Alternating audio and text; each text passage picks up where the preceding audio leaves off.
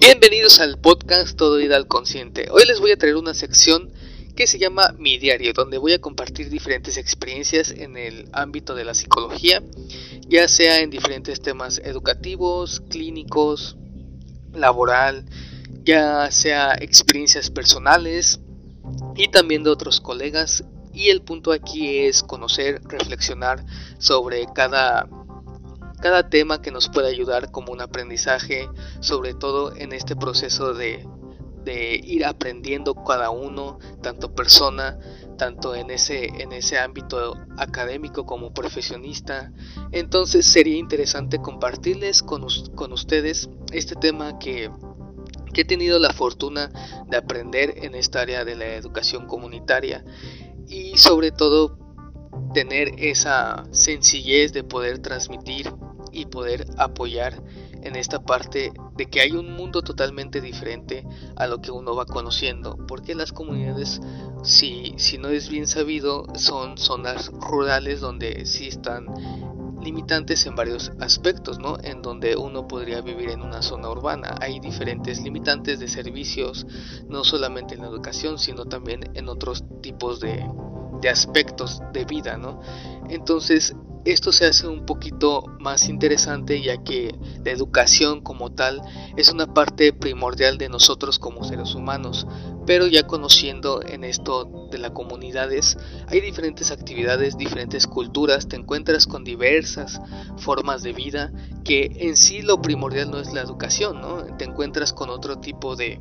de actividad esencial que es el trabajo del campo, de otras actividades y entonces esto queda como segundo plano. Por eso hay asociaciones o instituciones que hacen esta labor para llevar la educación en este tipo de lugares y entornos. Para, para no mencionar específicamente una institución, eh, me gustaría nada más abordar sobre el servicio de que se lleva en cada institución o en cada asociación que por, por lo visto la meta en general es ayudar, ¿no? Entonces cada uno tiene sus formas, sus ventajas, sus desventajas, sus recursos, sus herramientas de cada institución al cual uno ejerce como tal o también particularmente como un profesional, ¿no? Llevando estos servicios a la comunidad, háblese de los psicólogos comunitarios, sociales, etcétera. Entonces, en mi experiencia personal es muy muy satisfactorio tener todo este aprendizaje que sí se ha hecho un poco difícil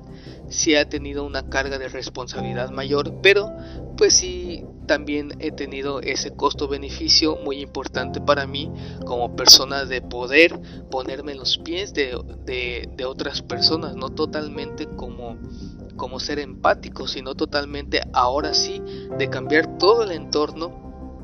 y ver en lo que yo pueda ayudar, en lo que yo pueda aportar, porque es muy difícil que alguien te, te puede escuchar, te puede